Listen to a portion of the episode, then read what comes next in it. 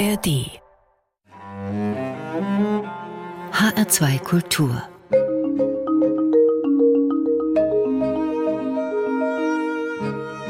Doppelkopf Am Tisch mit Sibylle Levitscharow, Gastgeber ist Ulrich Sonnenschein. Sie ist die Büchnerpreisträgerin des Jahres 2013. Damit wäre, was die Qualität ihrer Romane angeht, schon fast alles gesagt. Denn der Büchnerpreis ist der wichtigste deutsche Literaturpreis.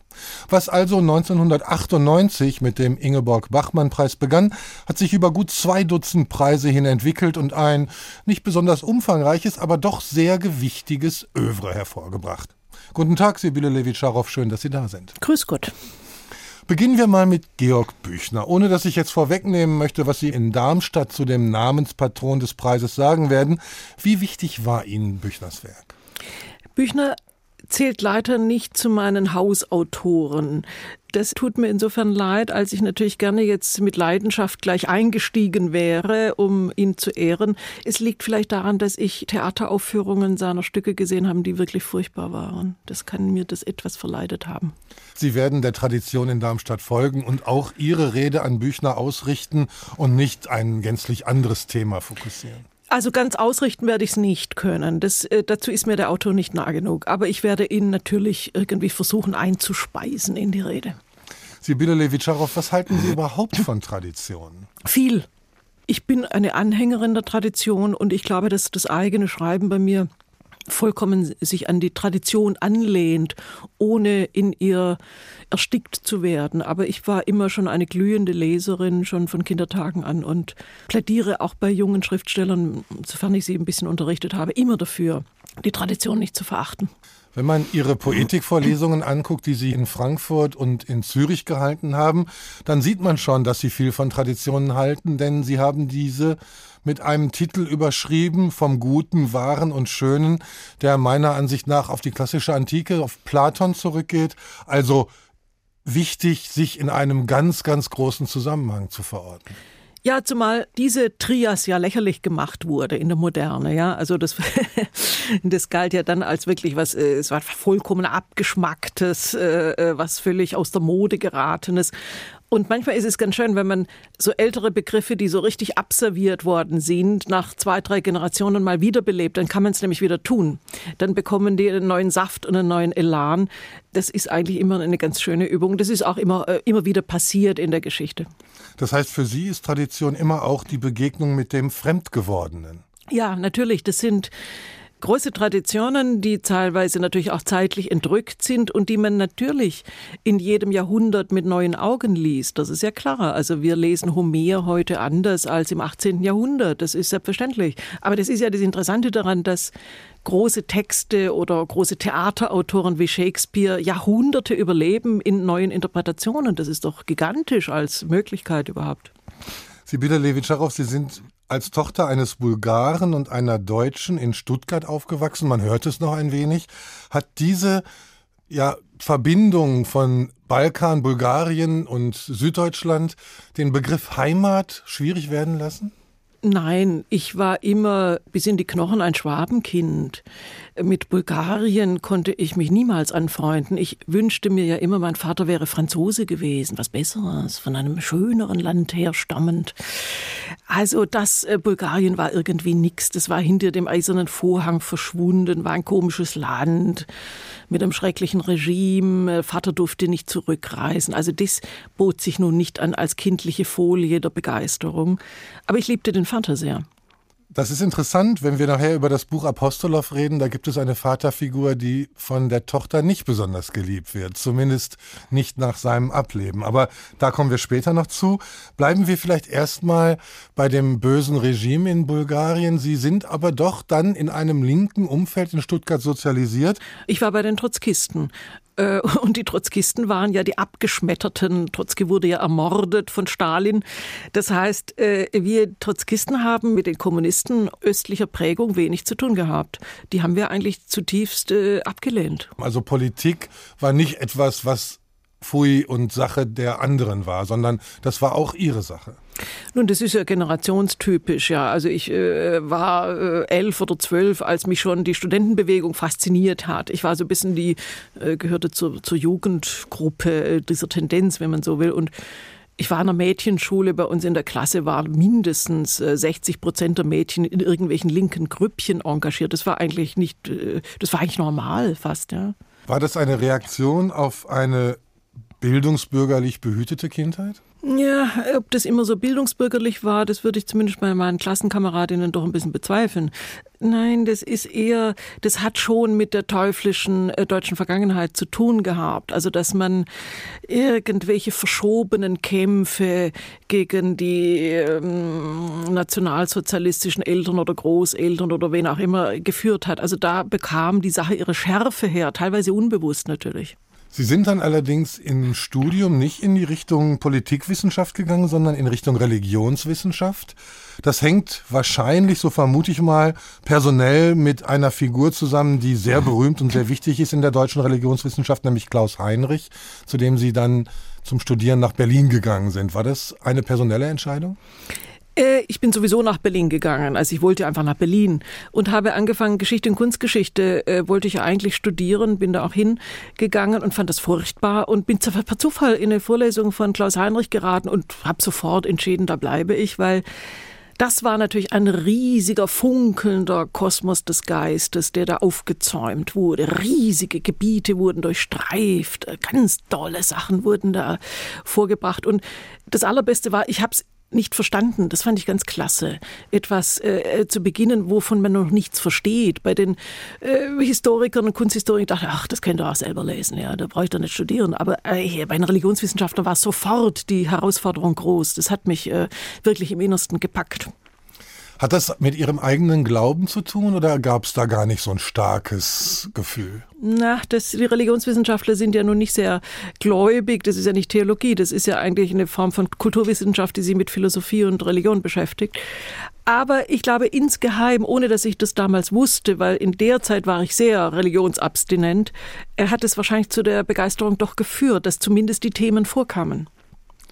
Zurzeit haben Sie ein Stipendium der Villa Massimo inne, leben also für eine Weile in Rom. Früher waren Sie mal in Buenos Aires und in Paris.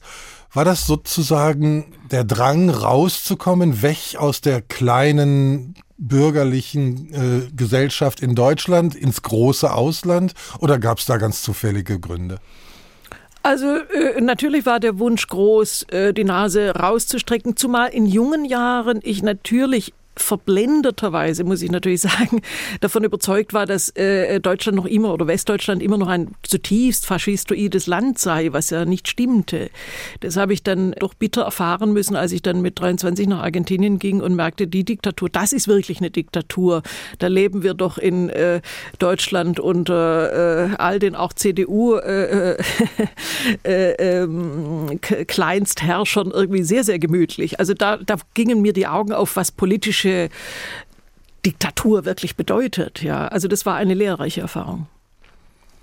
Dann haben Sie in der Werbeagentur gearbeitet. Lernt man da was für ein Autorenleben? Überhaupt nicht. Ich habe mich äh, von der Werbung vollkommen ferngehalten. Ich habe ganz einfach die Buchhaltung gemacht. Wie ein Mäusle saß ich im kleinen Hinterzimmer und habe ein bisschen Geld damit verdient. Aber mit der Werbung selber wollte ich gar nichts zu tun haben.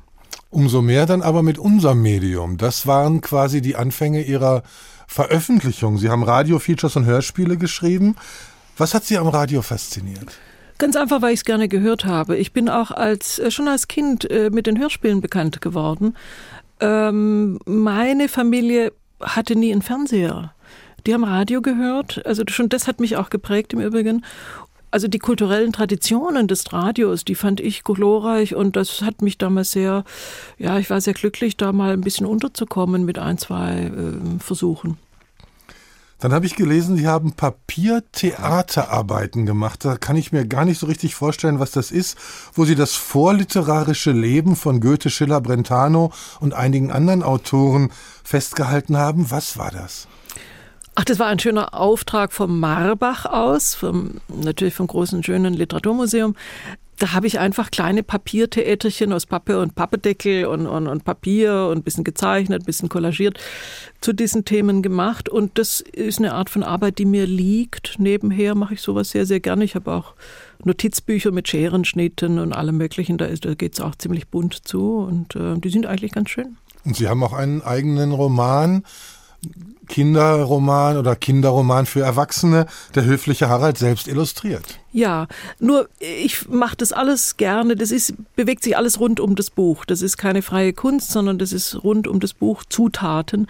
Ich möchte es auch nie als Kunst verstanden wissen. Das sind einfach schöne Arbeiten rund um die Texte äh, dazu. Das heißt, heute ist Ihr Alltag maßgeblich vom Schreiben bestimmt, mitunter unterbrochen von Aufenthalten in Italien oder einer Gastprofessur wie der Grimm-Professur in Kassel. Sorgen Sie für innere Abwechslung oder gibt es tatsächlich auch wieder Phasen, wo Sie gar nicht schreiben und ganz andere Dinge tun? Also ich bin Gottlob nicht geschlagen mit so etwas wie Schreibkämpfen. Ja, also das ging eigentlich bisher immer ganz flott. Äh, als ich, als ich veröffentlicht wurde. Vorher war es furchtbar, da habe ich lange versucht und es taugte immer nichts. Aber seitdem ich äh, veröffentlichen darf und kann, äh, habe ich eigentlich mit Problemen dieser Art nicht zu kämpfen, liebe aber die Abwechslung. Also ich möchte jetzt nicht äh, drei Jahre, vier Jahre in einem Buch versinken, nur ich mache ganz gerne mal was nebenher und komme, stecke die Nase raus und gehe dann wieder zurück. Kommen wir jetzt zu unserer ersten Musik, Sibylle Levitscharow, die Sie sich ausgesucht haben. Dein ist mein ganzes Herz heißt das Stück von Franz Leha. Vorgetragen wird es von dem Tenor Fritz Wunderlich. Was bewegt Sie an Wunderlichs Stimme? Ich finde sie wunderschön, besonders natürlich seine Bach-Interpretationen, die sind ja sagenhaft gut. Also ähm, äh, Wunderlich hatte einfach eine, eine reiche, süß tönende Stimme, äh, die sich besonders auch für geistliche Gesänge eignet. Buxtehude hat er wunderbar interpretiert. Hören wir diese Stimme Fritz Wunderlich mit Dein ist mein ganzes Herz. Musik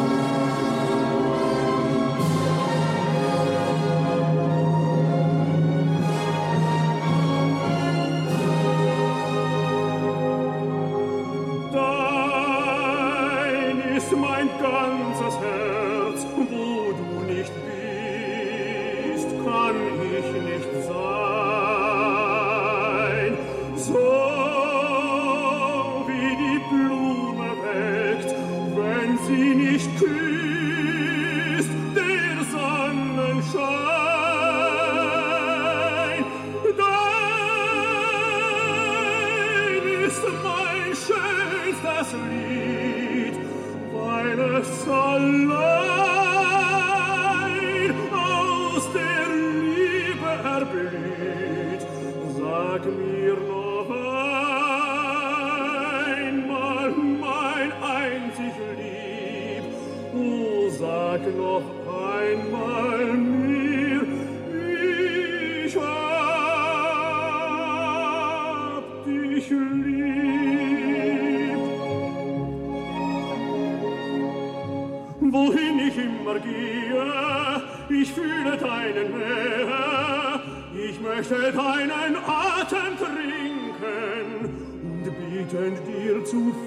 sun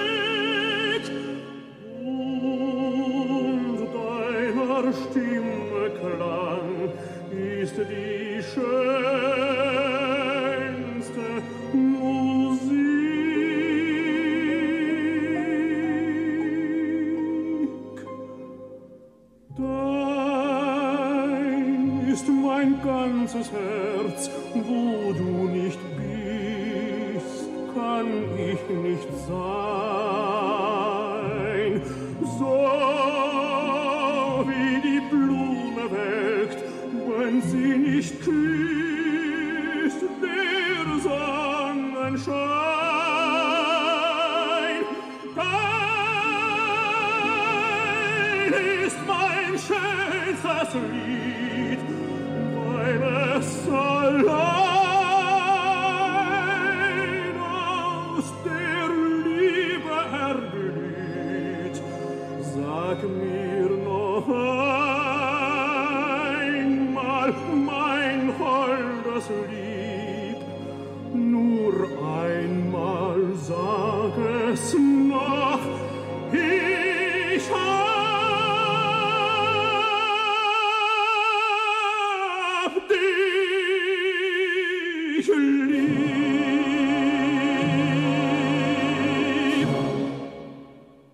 Dein ist mein ganzes Herz hieß dieses Stück, geschrieben wurde es von Franz Lehar, vorgetragen von dem Tenor Fritz Wunderlich. HR2 Kultur, weiterhin Gast im Doppelkopf, ist die Autorin Sibylle Levitscharow. Frau Levitscharow, wenn Sie über Ihre Bücher sprechen, können Sie dann umfassend sagen, was Ihnen daran am wichtigsten ist? Ist es die Erzählweise oder der jeweilige Inhalt, also sowas wie die Bedeutung der Geschichte, oder ist es gar die Bindung, um nicht zu sagen Unterhaltung des Lesers? Ach, das kommt eigentlich alles ein bisschen zusammen. An den Leser denke ich so genau nicht, weil man das ja auch nicht weiß. Äh, also ich schreibe jetzt nicht äh, äh, darauf hin, mir zu überlegen, welcher Leser oder welche Lesergruppen das nun aufnehmen würden. Das beschäftigt mich eigentlich nicht beim Schreiben. Aber was mich sehr beschäftigt, sind natürlich, dass es ein, ein, ein, möglichst ein gediegener, guter Text ist, aber auch, dass er gehaltvoll ist, dass er irgendetwas bietet, was naja, also für die äh, tieferen menschlichen Belange doch äh, ansprechend ist, ja, äh, neben den, äh, sag mal, kunstreichen Verzierungen, die ich mir doch gerne erlaube, aber darunter muss es etwas geben, was habhaft ist. Wie entsteht sowas? Gibt es das, was habhaft ist, zuerst und dann erlauben Sie sich eben Ihre kunstvollen sprachlichen Wolken oder fangen Sie einfach an und gucken zu, wie es unter Ihren Fingern wächst? Nein, ich gucke nie zu, wie das einfach wächst, sondern da muss ich sagen, da bin ich nur absolut zwanghaft verfasst. Das heißt, mir fällt ein Stoff von A bis Z ein. Im Kopf äh, äh, fast kapitelweise. Die Figuren, die Hauptfigur sowieso, aber auch die, die wichtigen Nebenfiguren sind alle festgeklopft im Hirn und auch schon der innere Aufbau muss stimmen, der Anfang und Ende muss klar sein. Dazwischen gibt es manchmal kleine Wolten, die sich im Schreiben noch ergeben, aber ohne ein klares Kopfgerüst kann ich gar nicht loslegen. Und ist Ihnen auch die Wirkung der Geschichte dann schon klar oder ist das so weit offen, dass Sie sagen, da mach mal Leser mit, was du willst? Ne, das kann man ja nicht beeinflussen. Also welches Schicksal ein Buch dann haben wird, ob Leser es annehmen werden, ob die Kritiker es annehmen werden oder nicht, das kann man wirklich nicht wissen. Das ist ja aber auch schön so, ja. Das heißt, es ist eine, mit einem gewissen Risiko muss man schon arbeiten. Also wenn man das alles kalkulieren könnte, wäre das ja auch furchtbar, ja. Und die Form, also die sprachlichen Ausformulierungen dann, die bei Ihnen ja nicht ganz unwichtig sind, weil sie eben signifikant von dem abweichen, was wir so als Alltagssprache benutzen. Haben Sie da einen Zettelkasten? Sammeln Sie bestimmte Formulierungen, Begriffe, Begriffsfindungen? Ja, nicht so richtig, nein. Das kommt selten vor, wenn ich denke, ach, das, äh, das ist in Kapitel 8, könnte das der Anfangssatz sein. Sowas kommt manchmal vor, aber in der Regel ist es doch so, dass ich eher, äh, sagen wir mal, von etwas aufgebockten Metaphern, aufgebockten Phrasen äh, bewimmelt werde. Das ist bei mir sehr, sehr stark ausgeprägt und ich mich eher disziplinieren muss, einen Text also kalt und, und nüchterner halten muss, als es bei mir im Hirn zugeht. Also das, die, die Protuberanzen, die metaphorischen, die sind bei mir im Hirn sehr stark. Das bewimmelt werden würde ich mir gerne mal bildlich vorstellen. Und da sind wir auch schon, was mir nämlich an Ihren Texten so besonders gut gefällt, das ist dieser Humor, dieser Humor, der nicht auf schlagende Pointen aus ist, sondern der so ein bisschen langsam kommt, sich ausbreitet und am Ende dann ein dauerhaftes und manchmal böses Grinsen auslöst. Was macht der Humor mit Ihnen oder was machen Sie mit dem Humor? Ja, das ist mir wichtig. Zunächst mal ist es natürlich eine charakterliche Verfasstheit. Also ein Mensch, der keinen hat, kann ihn auch nicht erschreiben. Ganz einfach. Das ist eine Charaktereigenschaft.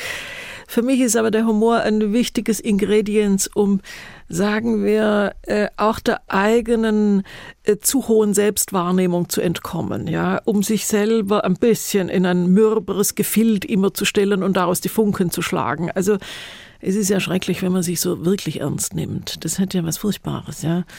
Und Texte, die diesen durchherrschenden Selbsternst atmen, das, die haben auch etwas Furchtbares. Also dem möchte ich doch wirklich entgehen obwohl ich mir schon auch einen Text auch von mir vorstellen kann, der ernster gehalten ist als die bisherigen. Aber so ganz ohne Ironie oder ohne Humor, äh, glaube ich, komme ich nicht durch. Kanalisiert das auch Bösartigkeit für Sie? Ja, auch durchaus, weil äh, ich meine, ich habe eine klare Sado-Seite, ja, die ist übrigens in, in, in, in den politischen ähm, Diskursen viel, viel stärker als in, in den Büchern. Also da ich bin wirklich äh, manchmal so kleiner, naja, wie so kleiner Schlagbolzen irgendwie. So ich, äh, das ist eine alte 68er-Manie auch, die äh, hängen geblieben ist.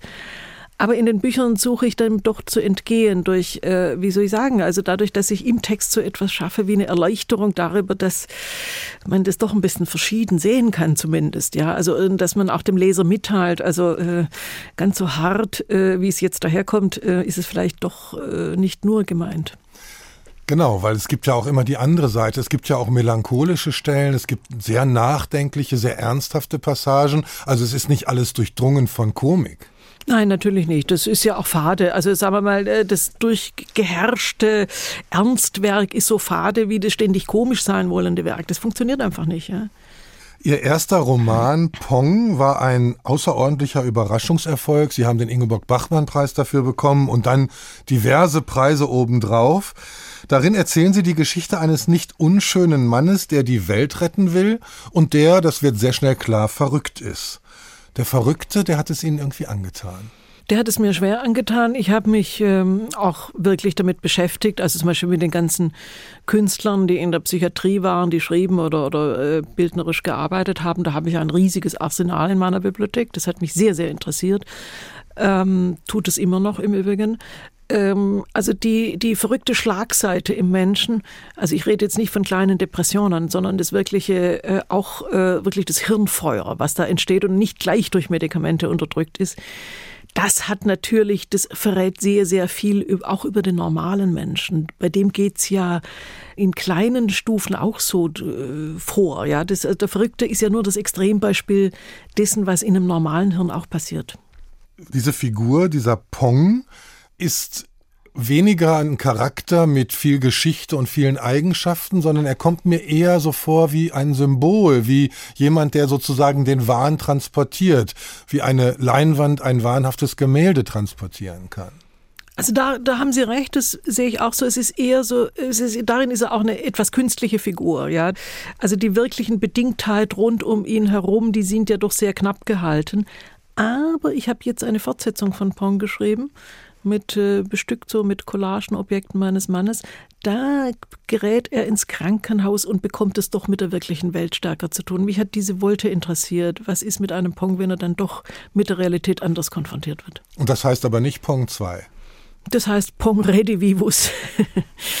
Einem Verrückten gefällt die Welt, wie sie ist, weil er in ihrer Mitte wohnt, heißt es ziemlich zu Anfang dieses Buches.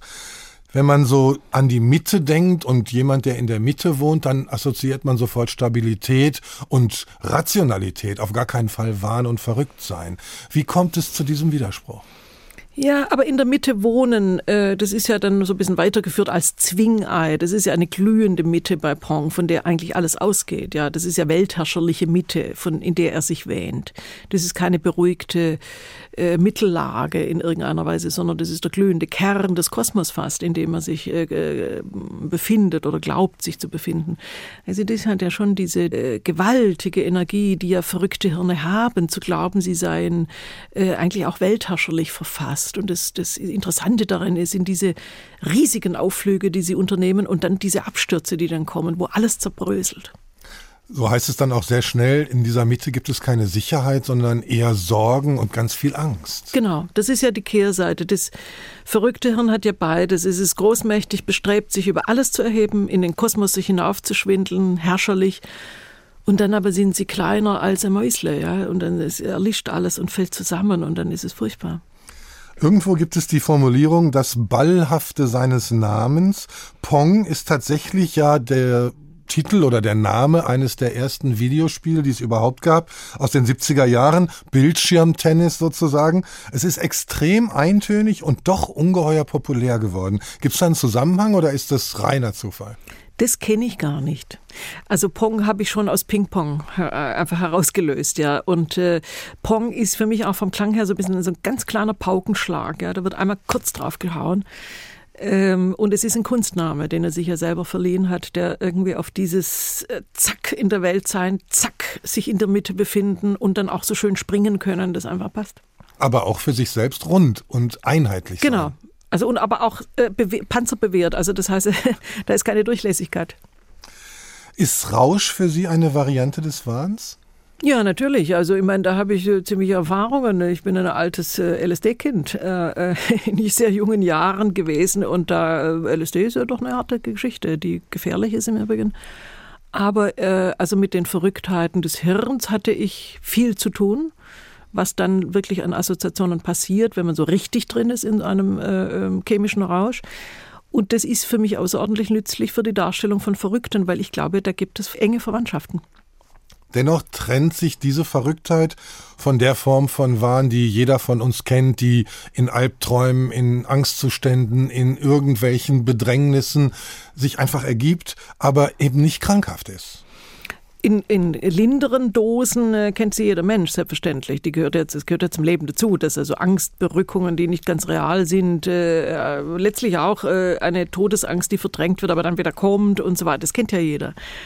Aber äh, das Interessante beim Verrückten ist, sind ja schon diese großen Machinationen, die dann im Hirn anfangen, ja, diese, diese Ramifizierungen, Verästelungen, bis weiß wohin, in denen das geht. Und da hat der normale Mensch, der sich doch in den Alltag wieder einfindet, doch eine Bremse, weil er ja den Alltag als Korrektiv doch annimmt. Diese Bremse ist natürlich auch eine Bremse von Kreativität. Wenn man sich die Bilder der sogenannten psychisch Kranken äh, anguckt, dann sieht man, dass es teilweise sehr eruptiv zugeht. Wie ist das bei Ihnen, wenn Sie schreiben? Schreiben Sie sehr kontrolliert oder gibt es diese Phasen von eruptivem Schreiben auch?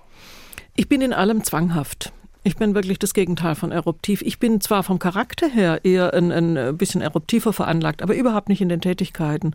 Wirklich eine zutiefst schwäbisch kleinbürgerliche Schaffmaus, ja, die äh, alles erzwingt eher im Schreiben auch. Also das ist nicht meine äh, große Leistung, dass ich so freiheitlich darüber wegschlage über alles die Stimmungen sehr wohl, aber nicht beim Arbeiten, wenn ich am Tisch sitze. Im Bett ja. Also im Bett habe ich, oh mein Gott, da geht es ja mit mir durch, überall hin, wenn ich einen Roman auch komponiere im, im Kopfe, aber nicht, wenn ich schreibe. Es ist erstaunlich, dass Sie Pong fortsetzen wollen, weil am Ende gibt es ein wunderschönes Bild, da springt Pong quasi dem Mond entgegen, also größere Vorstellungen von Freiheit lassen sich ja kaum formulieren. Und dann nehmen Sie ihn nochmal und stecken ihn sozusagen zurück in die Zwangsjacke. Ja, ich lasse ihn in einen Baum landen. Aber nicht in die Zwangsjacke. Äh, er kommt einfach woanders hin und äh, ist natürlich genötigt, sich mit Krankenhauspersonal und äh, rumzuschlagen. Und das ist doch eine interessante Sache für mich als Wendepunkt in diesem Pong-Leben. Und dieses Krankenhaus hat keine Zwangsjackenmomente, also auch keine nein. Psychopharmaka? Nein, nein. Er hat die Beine gebrochen. Er ist ja beim Sturz, er hat sich schon was getan und wird erstmal ganz normal behandelt. Als das Buch damals so groß besprochen wurde und so viel Erfolg hatte, war das ein Schock für Sie? Wie sind Sie mit dem eigenen Erfolg umgegangen? Also ich war einfach begeistert. Also als Schock, äh, das ist ja was Negatives, würde ich es nicht beschreiben. Ich fand es wunderbar. Da ist man erstmal im Glück, dass man mit so einem Buch sowas gleich landet. Ja, also also ich bin darin auch immer doch ein guter Glücksempfänger. Wenn man mir was schenkt, bin ich einfach glücklich und sonst nichts. Ähm, dankbar übrigens auch. Ähm, also äh, nein, das war ganz wunderbar und außerdem hat es ja so etwas erlaubt wie eine Karriere, weil dann liegt es ja an Ihnen nach so einem Preis, was Sie als nächstes Buch vorlegen, äh, ob die Leute Ihnen weiter folgen. Auf jeden Fall ist es ein wunderbarer Start. Sie hatten ja damals schon eine ganze Menge Leben hinter sich, als Sie Pong veröffentlicht haben. War das in der Zeit vorher nicht möglich, so ein Buch zu schreiben? Also mussten Sie ein gewisses Lebensalter erreichen, um die Weisheit, würde ich fast sagen, oder den Weitblick zu haben, um sich mit so einer Figur wie Pong auseinanderzusetzen? Ja, ich habe vorher sogar sehr viel mehr geschrieben. Ich hätte ja fast äh, teilweise mit 16 schon einen über 100 Seiten Roman geschrieben. Also ich habe wirklich viel schon geschrieben, auch von den Seiten her, ganz einfach. Aber das war irgendwie furchtbar, das Zeug, ja. Und ich wusste das immer. Das, das hat vorne und hinten nicht hingehauen. Das hatte keine Haftungsenergie. Das war also reines La pour. Das, das flitzte da um alle möglichen Ecken. Das war wirr. Das war undiszipliniert. Das kam nicht zusammen. Das, das, das war ein Erfindungsungetüm nach dem nächsten. Und Gott sei Dank habe ich es weder jemandem gezeigt und auch die Klarsicht besessen zu wissen, dass er nichts taugt. Wie kämpft man dann aus so etwas äh, ein Buch wie Pong heraus? Ja, da wusste ich plötzlich doch, dass das mehr Bestand hat, dass das äh, ähm, in sich auch trotz aller Verrücktheiten und Spielereien, die in dem Buch ja drin sind, äh, aber doch so etwas hat wie eine ernste Seite der äh, auch der Verzweiflung und des äh, ja des, des Abgründigen eines wirklich Verrückten. Zumindest berührt es das.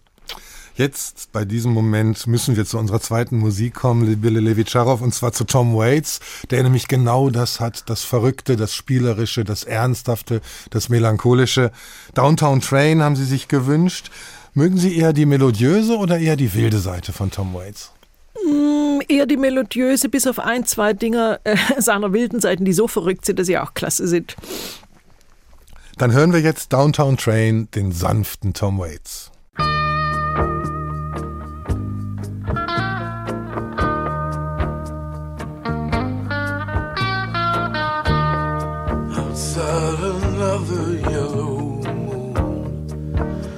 Punched a hole in the nighttime, yes.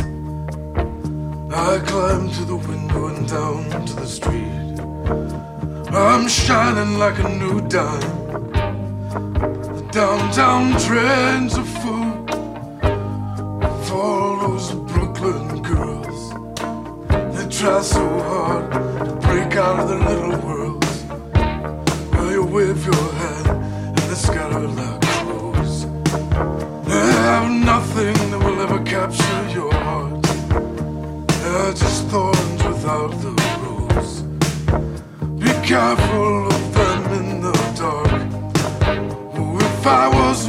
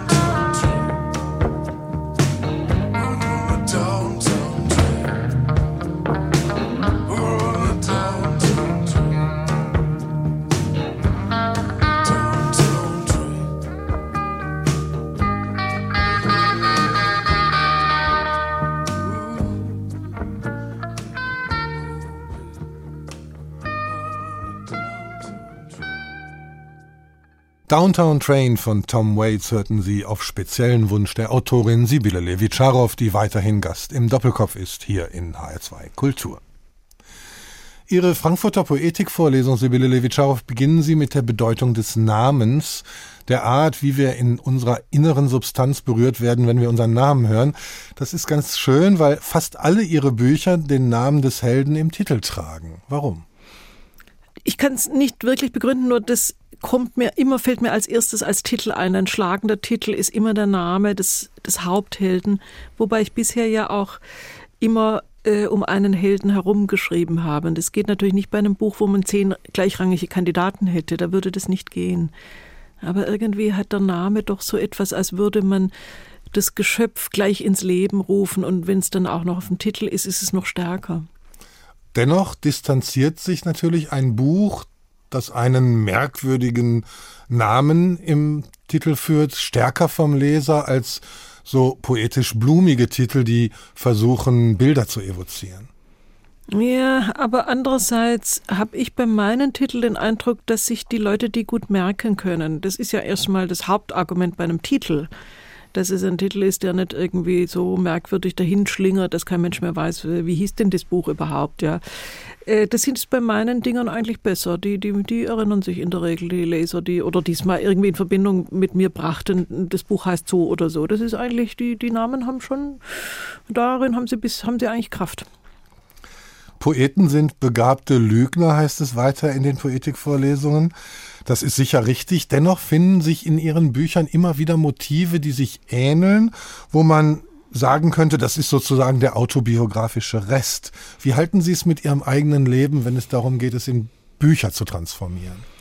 Äh, zunächst einmal bin ich nicht auf der Seite der Autoren, die permanent über ihr Leben äh, äh schreiben wollen. Das ist ähm, da empfinde ich doch ein großes Unbehagen. Auch übrigens ein radikales Unbehagen. Das täte ich nie. Ich würde niemals auf die Idee kommen, über gute Freundinnen, über Liebhaber, über was weiß ich zu schreiben. Also das ist wirklich ein Gebiet, das ist tabu, um es in einem äh, in erkennbar in einem Roman einzubringen. Die Eltern, da ist es etwas anderes. Die Eltern sind tot die Eltern äh, unter Eltern leidet und freut sich äh, und, und mit ihnen lebt jedes Kind. Die, die sind natürlich, also Kindheitsstoff, Elternstoff, der ist eigentlich bei jedem Schriftsteller Ausgangspunkt. Das kann gar nicht anders sein. Fast alle Schriftsteller haben etwas geschrieben, was an ihre Kindheit erinnert, äh, aus gutem Grund im Übrigen. Also da ist die, finde ich auch das Diskretionsgebot für mich nicht so hart, wie es doch gegenüber Menschen ist, die ich, die ich sonst kenne, die ich frei kennengelernt habe. Da sind wir schon mittendrin in Apostolow, dem Buch, wo zwei Schwestern im Auto nach Bulgarien reisen, um dort den Vater zu beerdigen, der sich selbst umgebracht hat. Und die eine ja, stellt vom Rücksitz aus sozusagen all das in Frage, was zur Fensterscheibe vorne reinkommt. Also sie rechnet sozusagen mit allem ab, was Biografie ausmacht, dem Heimatland, der Instanz des Vaters und am Ende dann auch mit der eigenen Anschauung, mit der eigenen, mit den eigenen Vorurteilen. Also ist, macht auch vor sich selbst nicht halt. Ja, mich hat daran gereizt, ähm, sagen wir mal, eine, eine scharfe, eine, eine scharfe Nummer hinten auf der Rückbank und eine friedliche vorne. Die, die Schwester ist ja friedlich, die ist ja das Gegenteil eigentlich davon. Und es sind meines Erachtens aber zwei wesentliche Haltungen, um mit einem solchen Familiendrama umzugehen. Die einen versuchen endlos zu verstehen und haben aber eine schreckliche Quittung damit zu erleben, weil sie naja, also äh, allzu gnädig darf man vielleicht mit einem solchen Selbstmord nicht umgehen, ja, um äh, der eigenen Gesundheit willen. Die Aggressiven, die haben es erstmal besser, weil sie den Salat irgendwie äh, auch loswerden oder äh, ihn aggressiv in die Welt husten, wenn man so will. Aber auf der anderen Seite sind sie natürlich auch in einem bösen Bann unter Umständen. Also ich wollte das zeigen anhand der beiden Schwestern. Und ähm, es, es freut mich, dass Sie das ansprechen, weil das Buch hat natürlich indirekt auch eine andere Seite der Einsicht und der, ja, dass das alles übertrieben ist, diese Aggressionen, die die Sprecherin vorbringt. Ja, das, das zeigt das Buch ja immer wieder auch ein bisschen, dass der Vater doch auch anders war, wenn es nicht genau weiß. Ich habe mich beim Lesen immer gefragt, ob das tatsächlich das Schicksal ihres Vaters war und ob sie tatsächlich eine Schwester haben. Auf beide Fragen habe ich keine Antwort gefunden. Inzwischen ist es mir nicht mehr so wichtig, ob das tatsächlich das Schicksal ihres Vaters war. Ich wünsche mir allerdings, dass sie keine Schwester haben und dass diese beiden Frauenfiguren Teile ihrer selbst sind. Ich habe auch keine Schwester. Ich sehe mich auch nicht als nur als diese Person da auf der Rückbank. Ja, ich bin nicht so aggressiv. In meinem wirklichen Leben, im privaten Leben bin ich ein ziemlich unaggressiver Mensch. Das ist schon, das war für mich schon interessant, sagen wir, bestimmte vielleicht auch eigene Charaktereigenschaften in zwei Personen aufzuspalten. In eine milde, die versucht alles zu verzeihen und eine und ein Widerborsch, der alles versucht aufzudecken. Ja, das ist, das entspricht schon äh, beiden äh, Charakterstrukturen entsprechen mir bis zum gewissen Grade und ich habe tatsächlich einen Bruder, aber den hätte ich da niemals ins Spiel bringen wollen. Die Radikalisierung dieser beiden Frauen macht ja auch die große Komik dieses Buches aus. Ich glaube, wenn man sich reflektiert über all diese Dinge unterhalten hätte, dann wäre das Ganze ziemlich fade geworden. Ja, das macht die Dynamik aus, ja. Also diese Terraten von der Hinterbank, die sind ja so übertrieben, ja. Und auch ein Leser muss ja merken, dass das äh, ja, also geschrieben ist zwar schon mit, äh, mit, einem, äh, mit einem gewissen äh, Saft und mit einer gewissen geschlossenen Faust, aber gleichzeitig auch natürlich, ich finde das ja selber komisch, in solche Tiraden zu verfallen, ja. Das hat ja was Affiges auch, ja, sich ständig aufzuregen, da hinten zu hocken und sich aufzuregen, das ist ja lächerlich, ja. Also, das hat mir Spaß gemacht, ja, so, so ein Zampano, der da hinten hockt irgendwie und, und brütet und macht und tut und da vorne sind sie irgendwie, und dann so einen, eigentlich einen ganz freundlichen Fahrer, also Apostolo, Gorbatschow, der, der Fahrer, der bulgarische, das ist ja eine durchaus positive Figur, ja, der das geduldig alles hinnimmt, diese schwierigen Schwestern. Und da wird es interessant, weil diese Figur bildet den Titel, nicht die Schwester. Er ist ja so eine Art Charon, wenn man so will, so eine Art Führer, Instanz der Vermittlung, die letztendlich aber völlig erfolglos bleibt. Warum macht er den Titel aus? Ja, schon, weil ich finde ihn schon im Geheimen doch die, eine ganz wichtige Figur, weil er ja, auch, ich wollte darin auch ein bisschen die Ehre des Landes übrigens verteidigen. Apostolow ist ein sehr seriöser, angenehmer Mensch eigentlich, der versucht, das Beste draus zu machen. Bewundernswert auch, ja, taktvoll gestimmt immer wieder, ja. Das ist ja ein gutherziger Mensch letztlich. Also, das ist eigentlich eine versöhnliche Note in Bezug auf Bulgarien. Das ist ein sympathischer Bulgarer, schlicht und ergreifend, ja. Bulgarien und der Vater, das sind im Grunde die beiden Momente, die zusammengehören. Jemand hat geschrieben, ist leider nicht von mir, dieses Buch ist eine großartige Komödie des Hasses. War es tatsächlich so? Gab es diese Hassmomente bei Ihnen, als Sie es geschrieben haben? War es eine notwendige Abrechnung mit Bulgarien und dem Vater? Das sind zwei Paar Stiefel. Also durch Bulgarien bin ich ja mehrfach tatsächlich gereist, schon in Kindertagen, aber dann jetzt nochmal für das Buch und fand das wirklich in einem extrem desolaten Zustand. Ich finde, da habe ich wenig übertrieben. Ja, ich konnte nie verstehen, dass man ein so desolates Land in die EU aufnimmt. Das ist einfach äh, das, das ist unmöglich im Grunde, ja, das, äh, von, den, von den mafiotischen Bedingungen, der radikalen Korruption des, des, äh, des täglichen Lebens und so weiter. Also das ist das eine, da finde ich, ist mein Buch sogar hochgradig realistisch.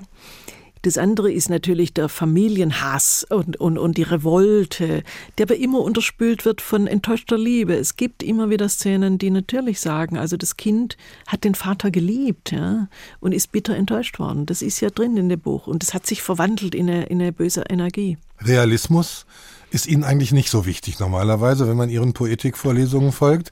Dennoch ist es in diesem Buch ganz wichtig, dass die Details als wahr und wirklich gelesen werden und dann letztendlich eben auch stimmen. Ja, ich würde natürlich um Gottes Willen nie auf äh, realistische Grundlagen verzichten, in keinem Buch übrigens. Also das, das geht nicht, sonst sind sie ja, ich würde das immer so als Erfindungstant bezeichnen, wenn sie anfangen nur zu erfinden, ja, äh, und keinerlei reale Grundlage mehr kennen überhaupt dann äh, schreiben sie fast schwachsinnige Bücher. Also das geht nicht ohne, ohne diese Grundlage. Nur mir geht es, äh, meine, ein bisschen meine Philippika, die richtete sich gegen diese, diesen betonierte Form des Realismus, wo, wo keine Idee darüber hinaus wachsen darf. Ja, das ist für mich so langweilig. Aber eine, das Fundament bietet äh, der Realismus sowieso immer in jedem Buch die Begegnung, die Dialoge, der Austausch mit Toten, das kommt in ihren Büchern immer wieder. Margarete Mitscherlich hat mal gesagt, es ist eine Zumutung, dass wir nicht nur alt werden, sondern darüber hinaus auch noch sterben müssen. Das ist die zynische Variante. Der Tod fasziniert sie auch. Er fasziniert mich sehr im Sinne, also sagen wir, die Jenseitsbohrungen oder die, die Versuche irgendwie in Erfahrung zu bringen. Wie geht's denn weiter? Die beschäftigen mich stark und ich von Buch zu Buch fast mehr mittlerweile. Also ich bin da wirklich der, langsam der Jenseitskasper. Kommen wir am Schluss, Sibylle Levitscharow, zu Blumenberg. Auch wieder ein Name im Titel, allerdings diesmal der Name einer Person, die wohlbekannt ist, zumindest im philosophischen Kontext. Ist Philosophie für Sie eine Grundlage des Schreibens? Äh, nur einige Formen. Äh, ich bin für manche Philosophen, die verstehe ich nicht. Ludwig Wittgenstein, den ich hochinteressant finde, den würde ich gern verstehen, verstehe aber das meiste nicht, was er geschrieben hat. Also ich bin kein wirklich philosophischer Kopf. Aber Blumenberg äh, oder die Schriften von dem wirklichen Hans Blumenberg, die haben mich also wirklich radikal fasziniert und zwar schon in sehr jungen Jahren. Daraus einen Roman zu machen, ist ja nicht der logische Schritt, auch nicht für einen Poeten oder einen Autor. Zumal Blumenberg ja selbst auch sehr poetisch über seine Felder geschrieben hat. Wie kam es dazu, dass Sie gesagt haben, ich nehme diese Figur und spiele damit? Also da gab es einfach eine Grundidee, von der ging wirklich alles aus und ohne die hätte ich niemals darüber geschrieben. Das ist einfach die simple Idee, ihm einen Löwen ins Arbeitszimmer zu geben, der gleich in den ersten beiden Sätzen schon da ist. Also das war die Ausgangsidee. Alles weitere hat sich dann gefügt und zwar sehr schnell, aber ohne diese Idee hätte ich niemals über Hans Blumenberg geschrieben. Diese Idee ist ja sozusagen der Kern und das Grandiose dieses Romans, dieser immer wieder verschwindende und auftauchende Löwe, der ähnlich wie Pong auch was sehr Symbolhaftes hat, was für Erkenntnis steht oder für Begriffsbildung, wie immer man will. Aber wie fällt einem sowas ein? Das kann ich Ihnen nicht beantworten. Das ist einfach da. Gut, der hat zwei Bedeutungen. Zum einen war der Löwe traditionell der Begleiter großer Herrscher, aber hauptsächlich ein Heiligenbegleiter. Er ist das wildeste, kräftigste Tier, das wir kennen, das von einem Heiligen durch sanftmütige Reden bezwungen wird. Und das einem äh, großen Philosophen an die Seite zu geben, das ist der höchste Gunstbeweis, den man einem Philosophen anheimgeben kann, finde ich. Ja, damit ist ja Blumenberg schon sehr geadelt. Blumenberg ist ja ein Philosoph, der versucht hat, Erkenntnisse in Begriffe zu fassen. Der Löwe ist quasi ja auch nur ein Begriff. Ja, im Buch nicht. Das ist ja offen. Blumenberg ist ja sehr vorsichtig. Er versagt sich ja der Handprobe, um nicht zu testen, ob es das Viech wirklich gibt oder ob es doch nur eine Erscheinungsform ist. Das ist, ist ein interessantes Vexierstadium zwischen äh, real und irreal. Der wirkliche Hans Blumenberg ist natürlich als Philosoph, Schriftsteller von größter Bedeutung, weil er natürlich ähm, Phänomene wie die Metapher untersucht hat, weil er ein ungeheuer reiches Schreiben hatte, das sowieso philosophische Traditionen aufgenommen hat, aber auch literarische Werke eingebunden hat. Dann war er theologisch sehr, sehr versiert. Das ist ja auch ganz, ganz selten bei den Philosophen, dass sie sich theologisch derartig gut auskennen. Das hat mich natürlich besonders gereizt immer. Ich habe gelesen, als nächstes wollen Sie einen Kriminalroman schreiben. Ist das die Reaktion, jetzt mal die leichte Art und Weise des Schriftstellerberufes auszuprobieren? Ja, weil äh, ich habe eigentlich also ein, auf, ein langer, auf lange Sicht etwas ganz anderes vor, ein Dante-Projekt. Und nun erschien mir das furchtbar. Blumenberg, Dante, ja, soll ich dann nachher über Shakespeare schreiben, das ist so schrecklich, ja. Also das heißt, also ich wollte mal runterkommen, ja. Äh, auch in der Selbstwahrnehmung. Also jetzt nicht irgendwie mich am nächsten, an der nächsten Größe vergreifen, sondern äh, dann wieder was Eigenes, was also auf, auf trockenerem Boden schwimmt. Das wollte ich doch unbedingt mal dazwischen tun. Da sind wir gespannt und auch wir kommen jetzt runter mit dem letzten Stück Musik, das Sie sich ausgesucht haben. Es ist ein riesig langes Stück. Wir können leider nur ein Stückchen davon spielen, nämlich Bob Dylans Tempest von der neuesten CD, das Titelstück. Es erzählt den Untergang der Titanic lang und umfassend und wie ich finde, so ein bisschen am Film orientiert, eher als an der Wirklichkeit.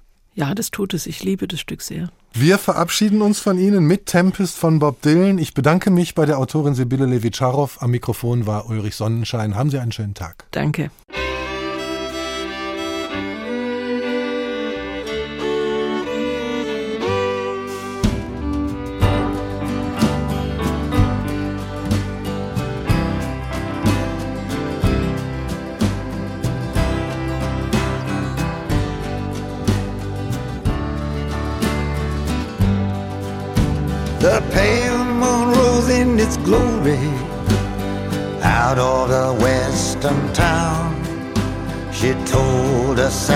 Sad, story of the great ship that went down.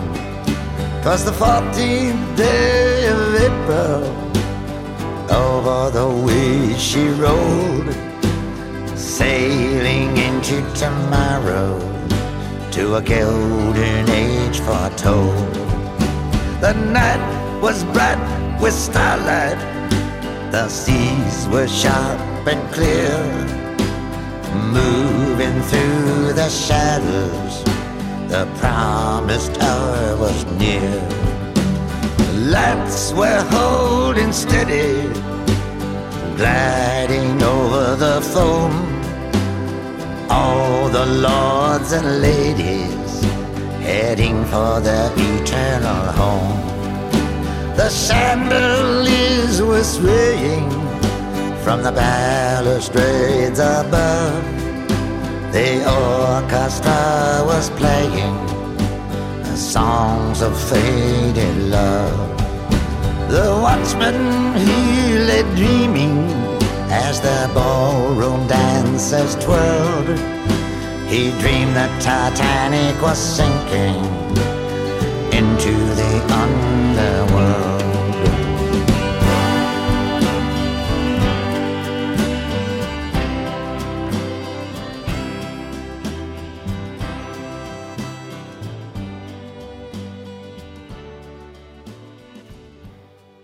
Mehr interessante Gespräche mit Menschen, die etwas zu sagen haben, gibt es jederzeit in der App der ARD Audiothek.